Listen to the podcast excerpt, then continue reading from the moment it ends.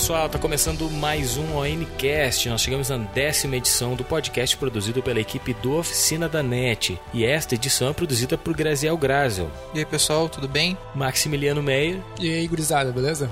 O Daniel Oliboni. Olá, tudo bem, pessoal? E eu, Márcio Borer. A gente vai falar hoje de um assunto muito legal, que é o comércio eletrônico, né? Uma ênfase neste podcast para as vendas e os números de comércio eletrônico no Brasil e no mundo também. E nada melhor do que falar sobre comércio eletrônico numa data bem estratégica, podemos dizer assim, já que nós estamos prestes na iminência de passar pela Black Friday, que é uma promoção que ocorreu inicialmente nos Estados Unidos e que hoje já é um sucesso aqui no Brasil. Todo ano se repete e, obviamente, tem algumas polêmicas. Então a gente vai discutir tudo isso. Vamos falar sobre o comércio eletrônico em si, números de vendas e produtos e vamos entrar na Black Friday para que você, quando a promoção chegar no dia 27 de novembro, você esteja preparado para não cair em golpes ou encontrar também as melhores ofertas para não sair lesado, não é isso, gurizada? A Black Friday sempre é um motivo de grandes discussões aqui no país, onde as pessoas de um lado falam que ela de fato existe e as pessoas dizem ver promoções relevantes no mercado, principalmente cibernético.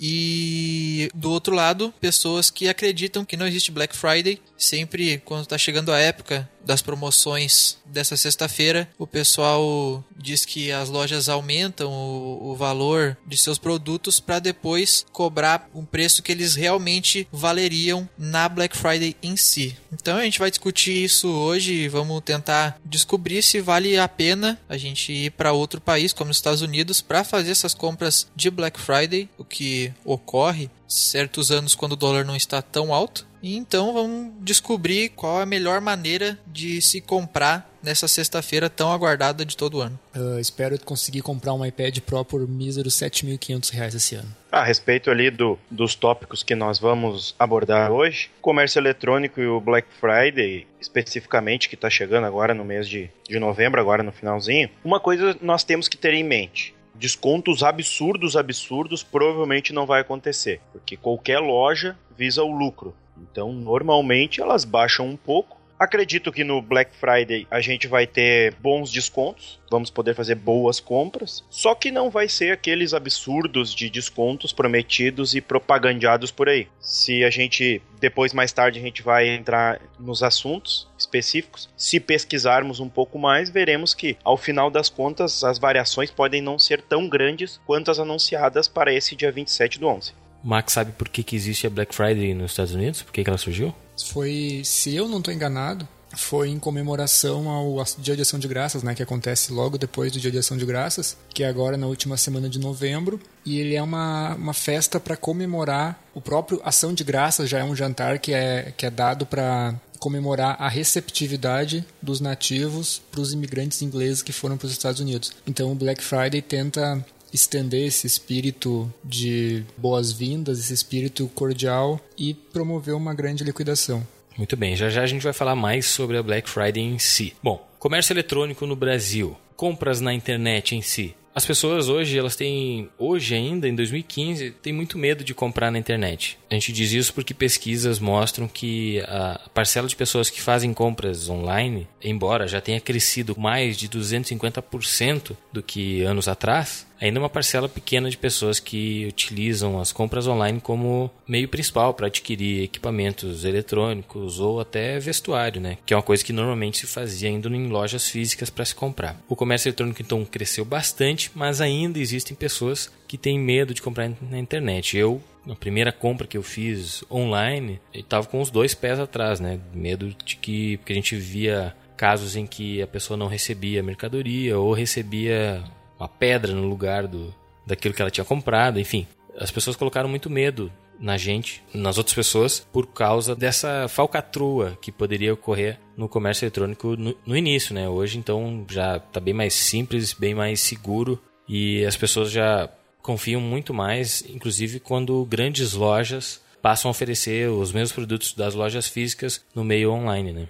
Eu separei aqui três medos que as pessoas têm de comprar online. Hoje ainda existem esses tipos de medos. Por exemplo, colocar informações pessoais na, na web, né? Colocar número de CPF, endereço da, da rua onde mora ou de onde trabalha, tipo de esse tipo de informações que nós sabemos que pode ser muito bem utilizado para o mal, por exemplo como esses dados podem ser pegos para enviar e-mails fraudulentos, o CPF pode ser utilizado para outras formas de, de, cometer crimes, os telefones podem ser usados para passar para outras empresas que vão te infortunar com ligações indesejadas e propriamente o endereço da sua casa pode estar sendo utilizado para o mal, para uma coisa muito pior, né? Que a gente sabe que pode acontecer. Esse é um do, dos grandes medos das pessoas. O outro medo que as pessoas têm é de que a entrega seja errada ou que não tenha o produto que ela adquiriu, porque normalmente você vai lá e já efetua o pagamento, né? No início era menos seguro ainda, mas hoje a gente já sabe que tem sistemas de que o pagamento só é liberado para o vendedor a partir do momento que a mercadoria chegou para o comprador. Né? Mas as pessoas têm medo de que elas vão fazer um pagamento, às vezes de um produto com grande valor, né?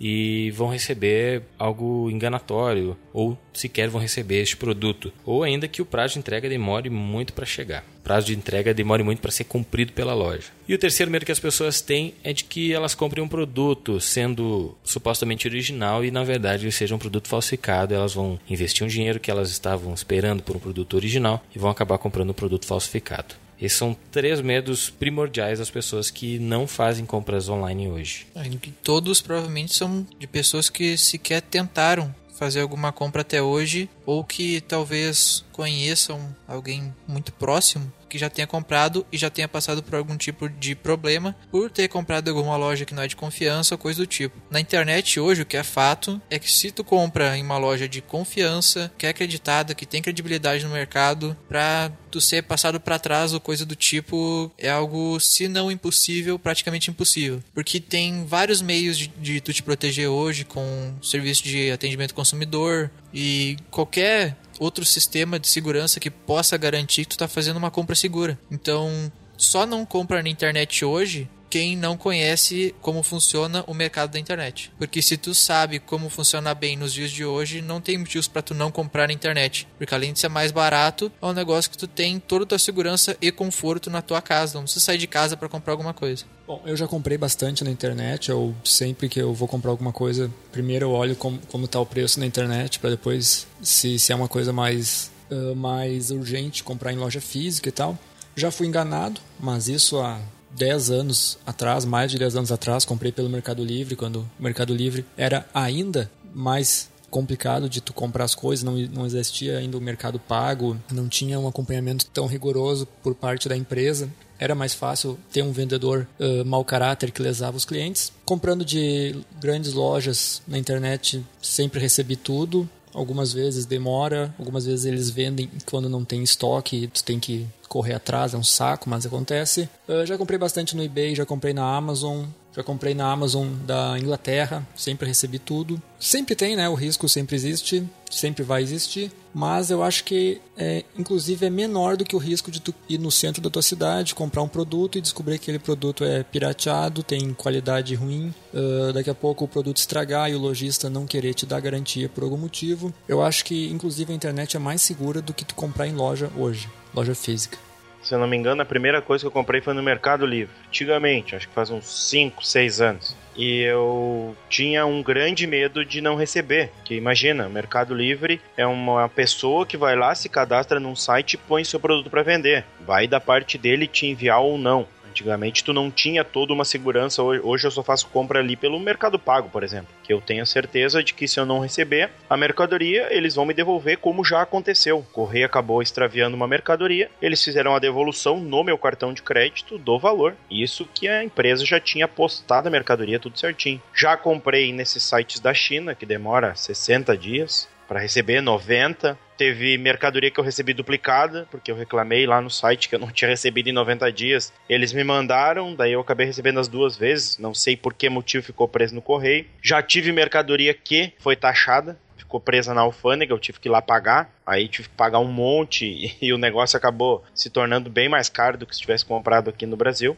Então, eu no começo eu tinha alguns receios. Hoje eu procuro pesquisar bastante, se não é as lojas que tem loja física, normalmente as conhecidas aí que todo mundo conhece, que tem as suas lojas físicas também. Se não é esse tipo de loja, eu faço uma pesquisa bem aprofundada da, da loja e tem uma coisa assim ó, que eu sempre levo comigo assim a respeito da compra na internet. Não existe milagre. Tu vai conseguir um negócio mais barato do que provavelmente numa loja física. Isso certo que tu vai conseguir. Só que não tem milagre. Não tem como tu pegar um, um preço, uma, um produto absurdamente mais baixo do que um produto de uma loja física e esse produto vir 100% como se fosse, sei lá, alguma coisa tem. Se ele é muito baixo, uh, que nem aquela, aquele ditado que diz, quando a esmola é demais, o santo desconfia. Então milagre não vai existir. Tu vai conseguir um preço aí 10, 15, 20% mais barato. Mas coisas com, tipo, metade do preço de uma loja, 40% do que uma loja oferta, isso aí tu não vai conseguir nunca, e se conseguir é fraudulento, certo? Bom, eu comprei pelo Mercado Livre também a primeira vez. É, por precaução e por ter ouvido histórias de um camarada lá comprou dois celulares, recebeu uma caixa com duas pedras dentro. E por precaução, então eu comprei um produto barato, né? Um, um suportezinho para celular lá de 35 reais. Eu nem sabia ainda como é que funcionava, mas na época já tinha o esquema de eu tinha que avaliar o produto no site para que o vendedor recebesse o, o dinheiro, né, que estava tava trancado até que, que eu fizesse essa avaliação do produto. Então, foi bem positivo nesse sentido, né? Posteriormente, comprei uns produtos é, na China também e eles demoraram quase sete meses para chegar. Eu nem lembrava mais quando ver os produtos chegaram. No fim, eu acabei não utilizando porque não eram bons os produtos, mas enfim, 10 reais foi o custo total. Uh, eu separei aqui motivos para comprar online, já que, as pessoas, já que eu citei medos que as pessoas têm de não comprar online, eu também citei aqui quatro motivos para comprar online. Por que, que a pessoa poderia se sentir tranquila para fazer uma compra online? Eu quero que vocês comentem a respeito sobre cada um deles. Primeira das coisas, dos motivos, todo mundo aqui já falou, produto é mais barato. Muitas vezes, quando é uma loja grande e o produto também pode ser grande, utilize uma certa logística para manusear esse produto na loja física, transportar o produto da loja para sua casa, enfim. Tudo isso pode interferir no valor final do produto. Então, comprando de forma online, muitas vezes o mesmo produto na mesma loja online ele está bem mais barato do que na loja física. Outra coisa que pode baixar o preço são as grandes quantidades, né? Você acaba tendo um estoque maior pela internet ou pela internet você pode buscar qualquer produto que está em qualquer loja do Brasil para entregar mais próximo da cidade onde o camarada fez a compra e isso gera menos custo Uh, outra coisa legal que o Grazel também falou, aliás, o Max, é a devolução, a possibilidade de devolução de sete dias, ou até se você comprou o negócio e não curtiu, pode devolver ainda, coisa que muitas vezes nas lojas não dá para fazer, porque você teve a oportunidade de lá testar ou, ou utilizar o produto de antemão, antes de efetuar efetivamente a compra. O Grazel também citou que você não sai de casa para fazer a compra, pode fazer em qualquer lugar que você estiver na sua casa, conforto, enfim. E você também pode encontrar, e essa talvez é a grande motivo de eu utilizar as compras online, é o fato de você poder comprar aquilo que não tinha lá na loja física. Por exemplo, um vestuário, um calçado, eu que tenho um pé grande, sofro muitas vezes porque eu vou na loja lá e eles têm só os modelos mais feios, os modelos mais simples que servem no meu pé. Então, através da internet é possível comprar outros produtos, os mesmos produtos que estavam disponíveis na loja física, mas só com números menores, eu posso comprá-los com um número maior, enfim, entre outras grandes diferenças de comprar na loja física e na loja online. Os meus motivos para comprar pela internet são duas coisas. Primeiro, a questão do preço, que é o que a maioria vai falar a respeito disso. Justamente por isso, porque numa loja física eles têm que ter o, o prédio, tem que ter o produto ali e o funcionário ali. Então isso tem um custo e nada mais justo que tu ter a venda ali um pouco mais cara do que na própria, na própria loja online. Também tem a vantagem na, na loja física de tu olhar o produto, manusear e ver se realmente é aquilo que tu quer, né? Se vai te satisfazer as tuas necessidades ou não. No online, tu tem a vantagem da variedade isso para mim é muito importante. Assim como o Márcio, eu também tenho o pé um pouco maior do que o normal, então eu tenho dificuldade para comprar calçado. Eu nunca procuro pelo modelo que eu quero, e sim pelos números disponíveis para ver se eu me agrado de algum. Se eu for procurar pelo modelo, eu sempre me decepciono, porque nunca tem um modelo que eu gosto. Outra coisa muito importante que a gente deve levar em conta a respeito da compra na internet em si é o parcelamento. Vocês podem notar que se vocês, eu como sou adepto lá do 10 vezes, 12 vezes, eu tenho essa dificuldade numa loja física. Eu vou numa loja física lá, eu vou trazer um exemplo aqui da nossa cidade, aqui da minha terra, que tem poucas lojas e tudo mais, mas tem a loja Lebes aqui. Que se tu for ali na loja física, ele vai te fazer no máximo em 3 vezes pelo preço à vista, ou em 25 vezes num tal de plano bis lá, que acaba dobrando ou triplicando o valor da mercadoria. E na loja online deles ali, tu consegue fazer pelo teu cartão de crédito sem problema algum, e nas 10 vezes pelo preço à vista, 12 vezes pelo preço à vista. Em uma loja física, para te conseguir esse parcelamento é bem mais complicado. Então, a questão do parcelamento e das condições de pagamento também são muito importantes para te comprar na, na loja pela internet. Bem verdade. Eu gosto de comprar na internet, óbvio, preço, como todo mundo falou, e disponibilidade do que eu vou encontrar. Geralmente, como eu, eu sempre morei em cidade pequena, agora que Santa Cruz é um pouco maior, mas ainda é bem pequena, uh, encontrar aquilo que o cara quer geralmente é bem difícil, não tem. Então tu tem que comprar, geralmente São Paulo, Brasília e, e vem pelo correio. A internet também proporciona tu comprar pelos Estados Unidos ou até mesmo a China, né? Tá bem fácil agora. Agora não por causa do dólar, mas ano passado teve um boom de compras no exterior. Todo mundo resolveu comprar e as encomendas ficavam em Curitiba por 5, 6 meses até até serem despachadas, era tanto o volume que acumulava lá. Além disso, outra coisa que é sensacional é que tem uma forte política de de defesa do consumidor, né? Que, que ampara quem compra na internet. Por exemplo, se tu compra uma coisa na internet, tu tem sete dias para devolver assegurado o teu direito de, de integral de receber o produto. A não ser que tu quebre ele em mil pedaços. Se tu entregar ele né, em perfeitas condições, tu recebe teu dinheiro. Coisa que não acontece se tu for ali comprar numa loja na tua cidade. Então eu acho que é fundamental Uh, não tem mais esse perigo. Se tu não comprar por boleto, se tu comprar por cartão, tu consegue reverter uma compra, não tem esse perigo. A tua agência do cartão de crédito, eles conseguem reverter a compra, conseguem bloquear. É só tu dizer que foi lesado e tudo mais. Vai ter que comprovar alguma coisinha, é claro, mas não é mais tão difícil como era antigamente. Então é uma boa dica já não comprar por boleto, né? Só se tu vai se tu compra numa loja grande, claro, segurança, mas principalmente se é uma comprar de alguma algum vendedor né, um vendedor civil, vamos dizer assim, comum, por exemplo, no Mercado Livre, não fazer uma transferência para a conta dele, que tu não tem como, é mais difícil tu reaver essa grana, uh, não fazer um, boleto. Então, eu acho que essa coisa de segurança hoje facilitou muito uh, para quem quer comprar na internet. A respeito do cartão de crédito, hoje em dia muito mais pessoas têm acesso ao cartão de crédito. A maioria das pessoas tem o cartão de crédito coisa que antigamente quem comprava na internet tinha muito medo por causa do boleto. Ainda hoje tem muitas pessoas que compram por boleto, mas é bem menos. Hoje todo mundo tem acesso a um cartão de crédito com um limite razoável que permite tu fazer compras, inclusive de eletrônicos de maior valor, né? Então também é o, o, aquecimento do mercado das compras na internet se dá também por meio das pessoas em si, das classes mais baixas, que antigamente só as classes mais altas tinham cartões de crédito, né? E a, as pessoas de classe mais baixa ter acesso a cartão de crédito. Isso também é uma coisa que influencia para o aumento dessas compras aí. Max, como avaliar se uma loja é segura para se comprar? Existe um selo que identifique isso? Existe um site que diga que aquela loja é confiável? O que, que o nosso ouvinte pode levar como dica aí para comprar online? Existe uh, mais de um, de um método até, de um meio de tu se precaver. Uma boa indicação, por exemplo, é tu olhar ali sempre se o site é seguro, né? Ele geralmente ali antes do, do ladinho esquerdo do HTTP, ele vai ter que ser HTTPS, vai ter que ter um cadeadinho. Quando você entra na parte do pagamento lá do carrinho, indicando que o site é seguro, está criptografado, uh, seus dados de cartão de crédito não vão vazar. Outra dica bem legal é, tem sites como, por exemplo, o Reclame Aqui, que é um site que agrupa reclamações de consumidores, tá? Então, tu faz uma compra em determinado site, determinada loja, determinado produto.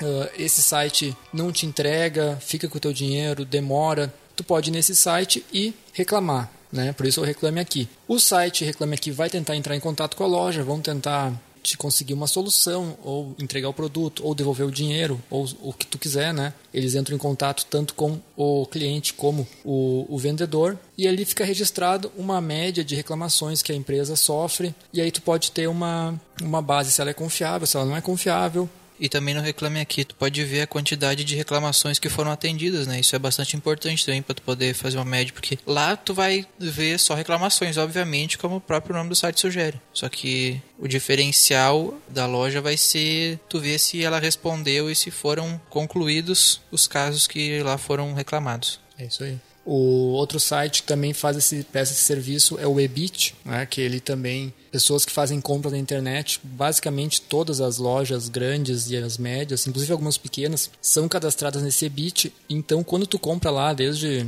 uma blusa de 9,90 até um carro, tu pode entrar, tudo que foi comprado pela internet, tu pode entrar nesse site e relatar qual é a tua teu grau de satisfação com a loja em vários quesitos, né? Descrição do produto, se atendia o que estava descrito no site, prazo de entrega, preço, qualidade da mercadoria que chegou para ti e eles vão então fazendo um ranking, onde essa loja recebe um selo. Aí tem diversos selos, tem o EBIT bronze, EBIT prata, ouro e diamante, se não me engano são esses quatro. E também tu pode buscar pelo site deles, então sabendo se uma loja é confiável, tem lá a porcentagem, 95% de entrega no prazo, 98% de clientes que fariam compra novamente e assim vai. Então acho que já seguindo essas essas dicas, além das que eu falei antes, que o Oliboni também falou, de por exemplo comprar no cartão de crédito, já dá para preparar uma compra mais segura nessa Black Friday. Max, só para complementar ali a questão do EBIT, ele é bem importante para aquelas lojas que são menores. Normalmente eu, particularmente particularmente, eu procuro lá as lojas maiores, que tem loja física, que é conhecida de todo mundo, aquela que dá propaganda na TV. Porém, tem lojas menores que funcionam praticamente só no comércio eletrônico, que são bem ranqueadas e que vale a pena comprar e que tu vai receber o produto e o produto é de qualidade. Então vale a pena tu entrar lá no Ebit e procurar a avaliação das lojas e verificar se uma loja que tu tá pesquisando lá um preço e gostou de um produto e queria comprar, vale a pena tu ir lá pesquisar e verificar se essa loja tá cadastrada no Ebit e se o selo dela é competente lá a, o ranking de diamante, ouro, prata e bronze. Então as lojas do Ebit fazem uma avaliação. Na verdade ele funciona como um selo de segurança também. Então, para lojas menores e para quem não tem confiança o suficiente para comprar, pode ir lá no Ebit, lá tem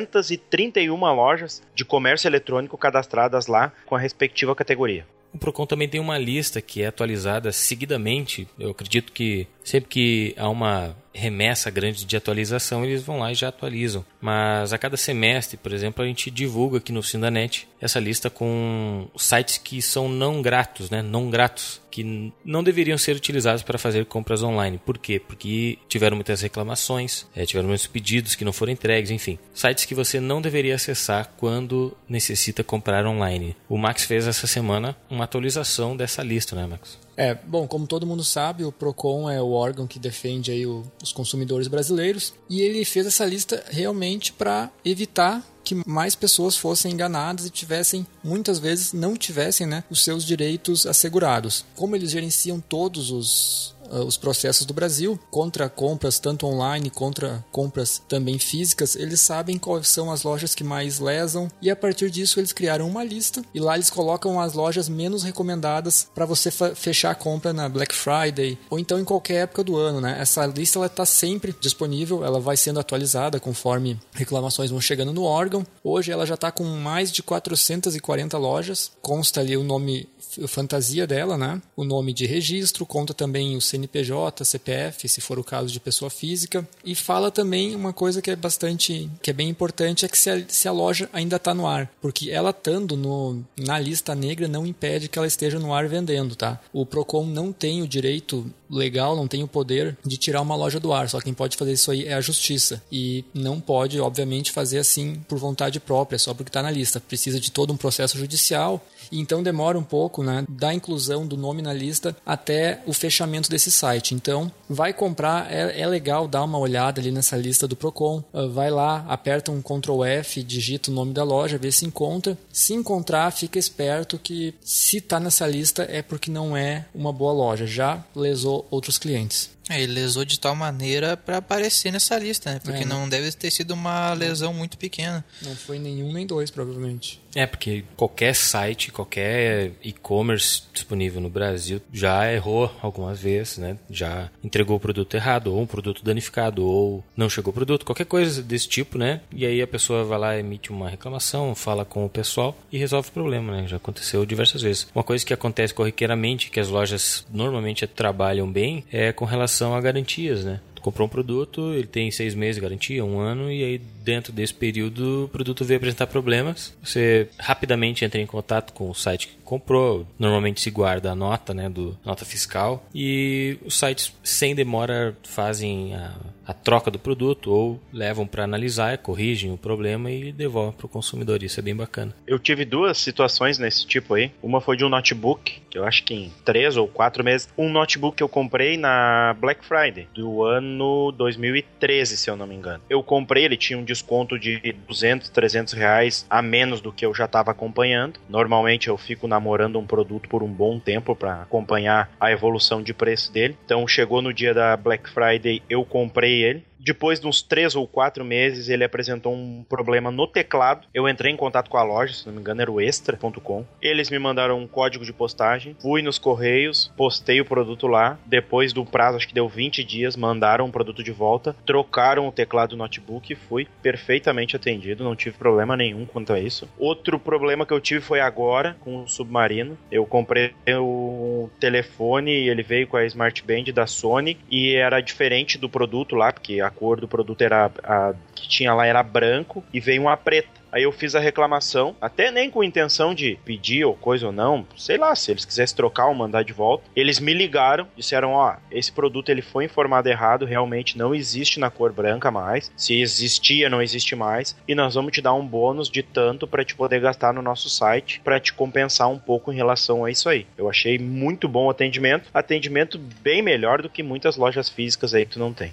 É, hoje em dia esses, esses bônus quando telesados são bastante comuns. Quando tu compra algum produto que tu mesmo te engana, como aconteceu comigo há poucos dias na internet, quando eu fui comprar uma simples caneca na internet que eu pensei que fosse de uma forma a caneca, ela era de outra. Prontamente eu entrei em contato com a loja que eu estava comprando e eles falaram que na hora estariam devolvendo meu dinheiro e realmente, uma cerca de uma hora depois eu tinha recebido a mensagem do banco que tinha sido devolvido meu dinheiro. Bom, a gente falou de comprar no exterior, em sites dos Estados Unidos, da Europa, da Ásia. Hoje se popularizou muito as compras na China pelo valor pouco abaixo, produtos muitas vezes não originais, mas que atendem o desejo das pessoas, dos brasileiros. Então se compra muito hoje em sites chineses. O Graziel deu uma pesquisada com relação às tarifas. A gente falou aqui que alguns produtos que a gente comprou ficaram emperrados no correio, a gente teve que pagar né, uma taxa de imposto por essa importação, que muitas vezes equipara aquele produto, o valor final do produto acaba equiparado a se tivesse comprado aqui no Brasil. Porém, quando a gente faz uma compra fora do Brasil, a gente está sujeito à cobrança ou não deste imposto. Então o Brasil deu uma pesquisada nas tarifas de alfândega e agora vai comentar com a gente. Em relação a essas compras no exterior, existe certas vantagens em tu fazer a compra pela internet e tu fazer a compra de fato indo até o país e realizando a compra. Quanto a compras de fato na internet, quando a gente faz elas no exterior, comprando em um site americano, por exemplo, o que a gente tem hoje no site da Receita Federal e o que eles dizem ser a norma são 50 dólares para essa importação para uma pessoa física. Então, se, se tu quiser comprar algum produto dos Estados Unidos, tu tem esses 50 dólares de limite para poder comprar e ele passar pela alfândega com toda a tranquilidade do mundo. Não vai ser cobrado nenhum tipo de tarifa. No entanto, até onde a gente sabe, nos dias de hoje, essa verificação de produtos, o valor de, dessa importação é feita por amostragem, ou seja, o, eles têm uma, uma certa pilha de produtos que ou de qualquer qualquer tipo de encomenda que está chegando no país para eles fazerem essa essa verificação de valores. Como são muitos produtos, eles não, não conseguem fazer uma verificação em todos, então acontece a famosa amostragem, que a gente conhece, que eles vão pegando certos produtos que eles vêm passando pelo sistema de transporte que eles têm lá. Geralmente, uh, em muitas dicas que a gente vê pela internet de pessoas que importam e exportam, eles pegam principalmente caixas que têm logos de empresas, como vai ter um logo da Amazon, se tu comprar na Amazon, por exemplo. Uh, o tamanho da caixa também importa muito. Isso é um grande problema porque geralmente as lojas enviam em caixas bastante grandes para eles poderem colocar uh, o máximo de de esponjas ou coisas para poder proteger o teu produto, isso acaba sendo um grande problema também. Pelo tamanho da caixa, é um, é um fator que influencia na hora deles pegarem na amostragem para fazer essa verificação de valores e talvez te tributar ou não. Na declaração do produto que tu fizer, obviamente tu vai poder colocar o valor que tu quiser, só que o interessante é que tu nunca declare um valor pelo qual tu não tá pagando, declare sempre o valor que tu comprar para não para tu não correr o risco de além de ter que pagar a taxação de de importação ter que pagar mais uma multa ainda. Essa multa pode variar de acordo com o que, é que está comprando e também uh, de onde esse produto veio. E seguindo essas dicas básicas, dificilmente tu vai ser taxado. Então tem que ter bastante atenção no que, que é que tu está comprando, em qual loja que tu está comprando e o valor que tu está comprando. Complementando isso aí que tu tinha falado, Graziel, tem uma grande dubiedade assim nas informações sempre na questão jurídica pode haver algum, algumas coisas. Então, uma portaria do Ministério da Fazenda diz que os bens que integrem remessa postal internacional de valor não superior a 50 dólares serão desembaraçados com isenção do imposto de importação, desde que o remetente e o destinatário sejam pessoas físicas. Porém, existe um decreto de lei que diz que existe uma isenção de impostos de bens contidos em remessas de valor até 100 dólares norte-americanos, ou equivalente em moedas quando destinados à pessoa física. Então, assim, ó, a portaria do Ministério da Fazenda diz que é 50 dólares, que é o que hoje eles utilizam como regra. Algumas pessoas que quiserem entrar na justiça provavelmente terão um ganho de causa lá, porque a isenção, segundo a outra lei lá que deve revogar essa portaria do Ministério da Fazenda, diz que é 100 dólares norte-americanos e não 50. Eu já tive uma compra, acho que foi com 54 dólares, que tive que pagar o imposto porque ficou retido. Eu recebi uma cartinha lá. Porém, já tive outras que passou também de 50 dólares e não fui tarifado em momento algum. Não caiu na amostragem. É, o pessoal do correio ele continua cobrando porque é desinformação mesmo. Eu, quando eu fazia bastante compras internacionais, eu acompanhei esse processo de da portaria e do decreto de lei. E ele foi uma coisa assim que foi encontrada pelo pessoal que também importava, sabe? E daí foi começado a discutir em fórum, fórum de usuários assim, e esse negócio começou a tornar público, o pessoal começou a entrar na justiça e obviamente começou a ganhar, porque o decreto de lei, ele tem mais força que uma portaria, ou seja, ele se ele fala que até 100, ele anula, né, tudo que está em contrário a ele, ou seja, que é até 50. Na verdade, pode não ser de fato uma desinformação, mas esse é o valor que a própria Receita Federal passa para quem faz essa taxação. Então seria de fato a Receita Federal que teria que fazer essa correção e passar a informar os 100 dólares e não os 50 que eles mesmos informam. E ainda falando sobre compras no exterior, existe uma outra maneira, como todo mundo sabe, de fazer compras em outros países, que é tu mesmo indo lá e comprando, que no caso seria a importação pessoal, que tu vai, por exemplo, nos Estados Unidos e faz as compras que tu quiser lá. No entanto, esse valor que tu pode fazer as compras lá nos Estados Unidos é um valor maior do que é se tu fazer essa importação via correspondência. Tu tem até 500 dólares para fazer compras no exterior e entrar no Brasil. 500 dólares americanos, não interessa o país que tu tiver, o correspondente a esse valor vai ser o que tu pode entrar no país. Por exemplo, tu pode chegar lá e comprar um relógio de, de tal valor e entrar no país com ele se, se ele não exceder esse valor de 500 dólares. No entanto, quando tu tiver comprando um relógio, ainda nesse exemplo, que custe mais de 500 reais, tu ainda assim vai poder entrar no país com ele. Só que só vai poder entrar se tu não tiver saído do Brasil com um relógio no pulso. Porque tu não pode entrar com dois relógios no país porque tu não precisa de dois relógios, então não é considerado um bem pessoal. Bens pessoais são considerados também câmeras fotográficas, óculos, bens que são de fato de uso pessoal que tu vai ter sempre junto contigo. Se tu sair do país com um relógio de 100 reais, por exemplo, e voltar com um Rolex que vale 600 dólares nos Estados Unidos, por exemplo, a Receita Federal vai saber que tu fez isso e ela vai perguntar onde é que é estava o relógio que tu saiu do país. E se tu não souber explicar ou não puder provar que tu teve um problema técnico com o teu relógio, tu, sei lá, se teu relógio quebrou, coisa do tipo, tu vai ter que pagar pelo relógio que tá usando no teu pulso de 600 dólares, que passam apenas 100 dólares da cota de produtos que tu pode trazer. Então, se tu for para os Estados Unidos com um Cássio que tem a calculadorazinha junto, tu não pode se desfazer dele nos Estados Unidos. Se a não ser que tu tenha uma justificativa. Se tu dá um jeito de quebrar ele lá, tranquilo. Pois é, mas eu tenho que trazer os cacos pro cara. Sim, tu tem que provar, é, é assim mesmo. É obrigatório que tu prove que o teu relógio que tu tava usando lá quebrou e tu trouxe um relógio que vale mais que 500 dólares ou excede essa tua cota total de todos os bens que tu trouxe acima dos 500 dólares. Ah, o mesmo vale para roupas. Por exemplo, se tu ir lá para os Estados Unidos, onde, por exemplo, hoje é inverno, e tu voltar de lá com uma quantidade enorme de, de roupas para verão, eles vão achar extremamente estranho que isso tenha acontecido. Como tu estava nos Estados Unidos no inverno usando roupa de verão. Isso certamente é quase impossível de acontecer. Então, e trazendo em uma grande quantidade, isso é certamente quase impossível de acontecer. Então, tu vai ser taxado, tu vai ter que dar um jeito de provar que aquelas roupas que tu tá trazendo na tua mala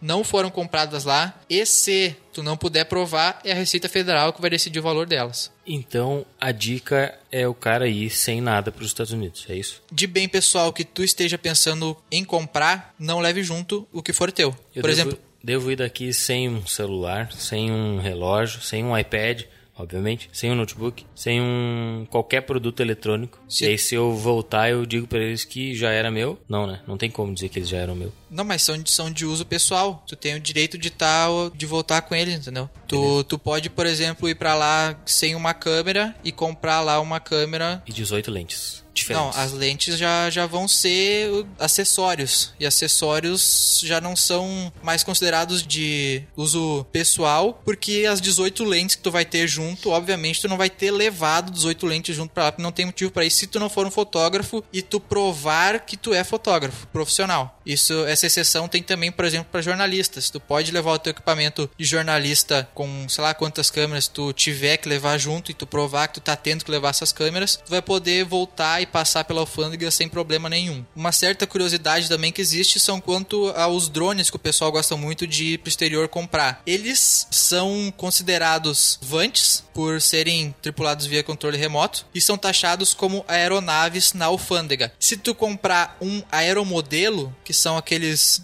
aviões, ah, réplicas de mini aviões controlados por controle remoto, eles não serão taxados, serão taxados como brinquedos ou uso de bem pessoal que tu estiver levando junto. Essa é uma, uma certa lacuna que existe na lei e a própria Receita Federal explica no site deles que é possível passar. Ou seja, drones são considerados aeronaves, principalmente por transportarem câmeras. Se eles transportam qualquer coisa, já são considerados aeronaves e, portanto, são taxados como aeronaves. E os aeromodelos já são considerados bens de consumo próprio. Beleza. Nós temos aqui a respeito da Black Friday em si alguns números que normalmente eh, que vão nortear a gente de como ela é importante e como ela está sendo cada vez maior aqui no Brasil. A previsão, segundo estudos feitos pela Clear Sally, eh, uma notícia do E-commerce News é que seja movimentado 978 milhões de reais somente no dia 27 de novembro. Isso vai corresponder a 21% das vendas de Natal deste ano. Já uma outra empresa, a Associação Brasileira de Comércio Eletrônico, tem uma previsão que o movimento desse dia em específico, do dia 27 de novembro, vai ser de 1,31 bilhão. Esse valor vai ser 18%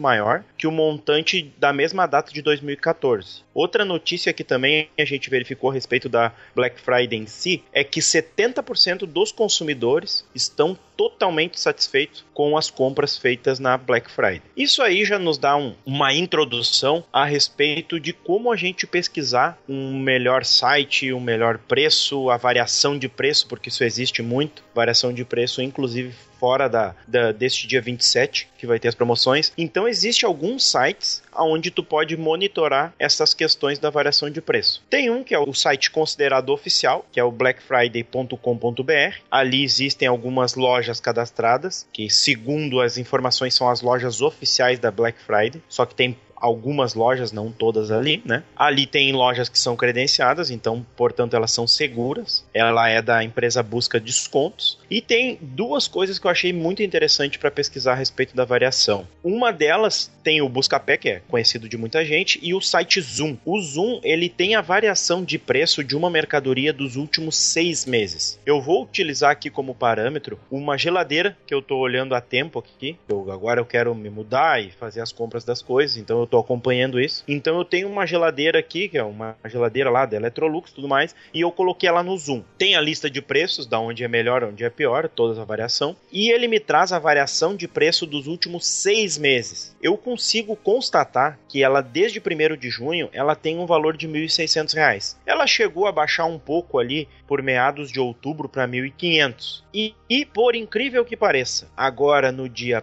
1 de 10, primeiro de 10 não, primeiro do 11, ela começou a subir. Hoje ela está num custo de 1.899. Eu vou acompanhar e vou aguardar para ver se lá no dia da Black Friday, se ela vai voltar para os 1.600 ou vai voltar para um valor abaixo disso. Eu acredito que ela deve voltar para um valor bem abaixo, bem abaixo não, mas abaixo dos 1.600. O que comparando com esses 1.900 daria um baita desconto. Só que na verdade ela tem um pouco de desconto em relação ao preço que ela já tinha. Isso é uma dica para quem quer consultar consultar e comprar um produto específico. Pesquisa nesses tipos de site, que eles vão te trazer todas as, as principais lojas que vendem, né? O preço médio dela. Isso também vai te dar margem para te pesquisar aquela loja pequena que não está ranqueada aqui, ver se o preço está muito diferente. Se estiver muito diferente, é bom tu desconfiar, porque todas as lojas variam um pouco de variação existe entre elas, e tu consegue verificar os últimos seis meses desse preço na internet para ver quanto ele estava. Outra coisa que eu achei muito interessante para te monitorar os preços é um plugin que tu adiciona ele tanto no Firefox como no Google Chrome, chama-se Baixou Agora, que quando tu entrar numa loja específica de comércio eletrônico, ele vai ficar fazendo uma busca interna ali e vai te apresentar bem em cima no tipo ali aonde tem mais esse produto e quais os preços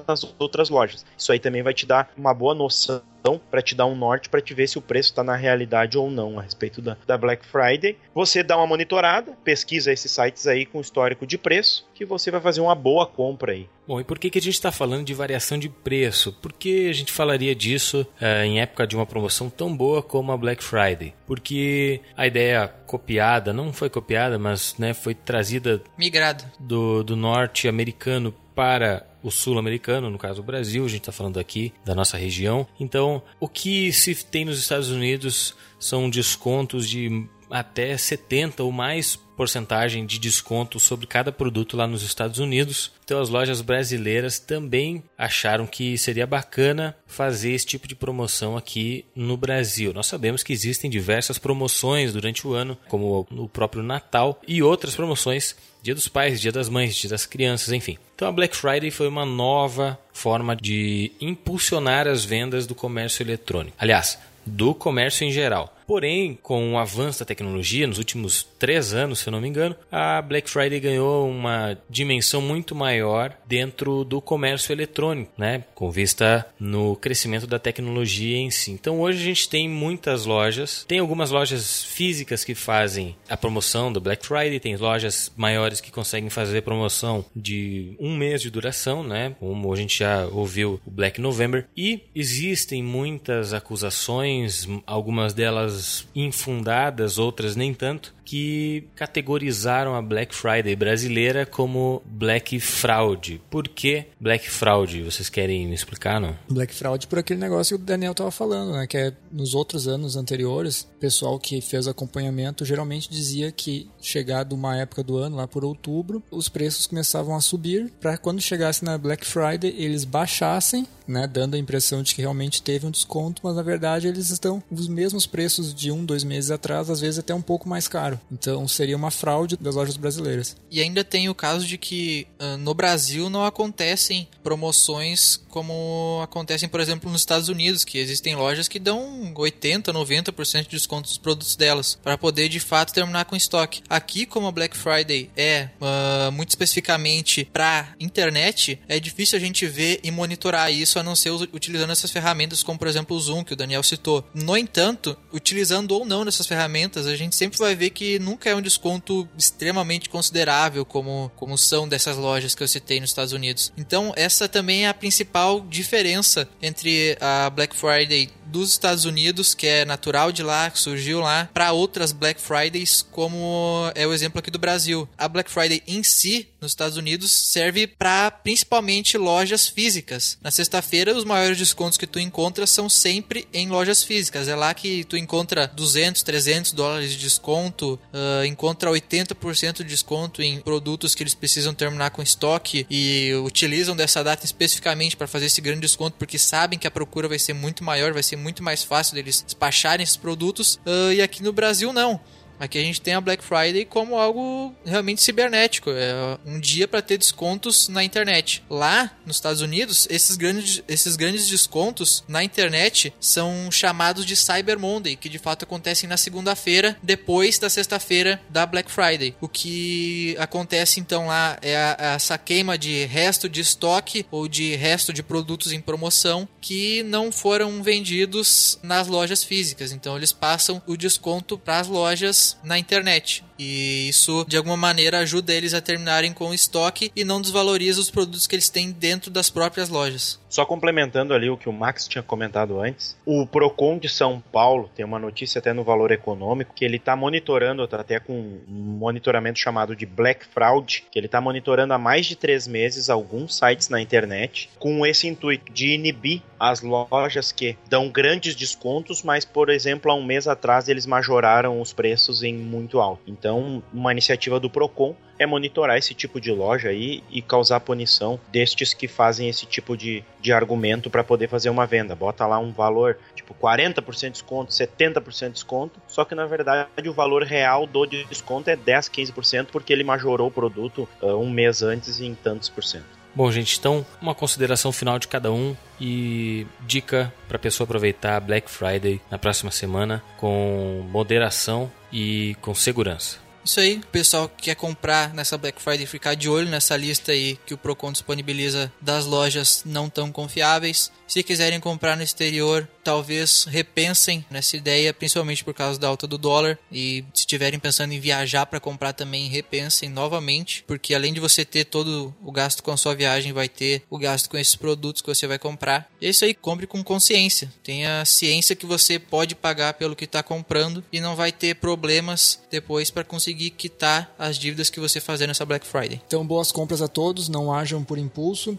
Confiram a lista do Procon, também no post do Oficina da Net sobre Black Friday tem o link para uma planilha que foi também o Procon que fez com várias dicas de como comprar online. É bem, bem útil, tem bastante coisa interessante que não deu tempo de falar tudo aqui, então dá uma conferida lá. Ah, e uma dica final, se você gosta de comprar livros, livros, publicações, revistas em geral, não são taxadas pela Receita. Você pode comprar 10 milhões de dólares em livros e não vai pagar um centavo de, de imposto, ok? Então um abraço e até a próxima. Minha dica é pesquisa. Sempre pesquise a loja loja. Existem vários meios de pesquisar, como o Procon, a outra dica que a gente deu do EBIT, se ela é bem ranqueada ou não. E eu acredito que, mediante a pesquisa, você vai ter uma boa compra na Black Friday. Provavelmente não tenha lá o desconto de 70%, 80%, mas você vai ter um bom desconto. Então a dica é pesquise, aproveite e faça suas compras então agora no dia 27 de novembro. É isso aí, pessoal. Essa foi a décima edição do ONCast. E esse programa não termina aqui. Se você está utilizando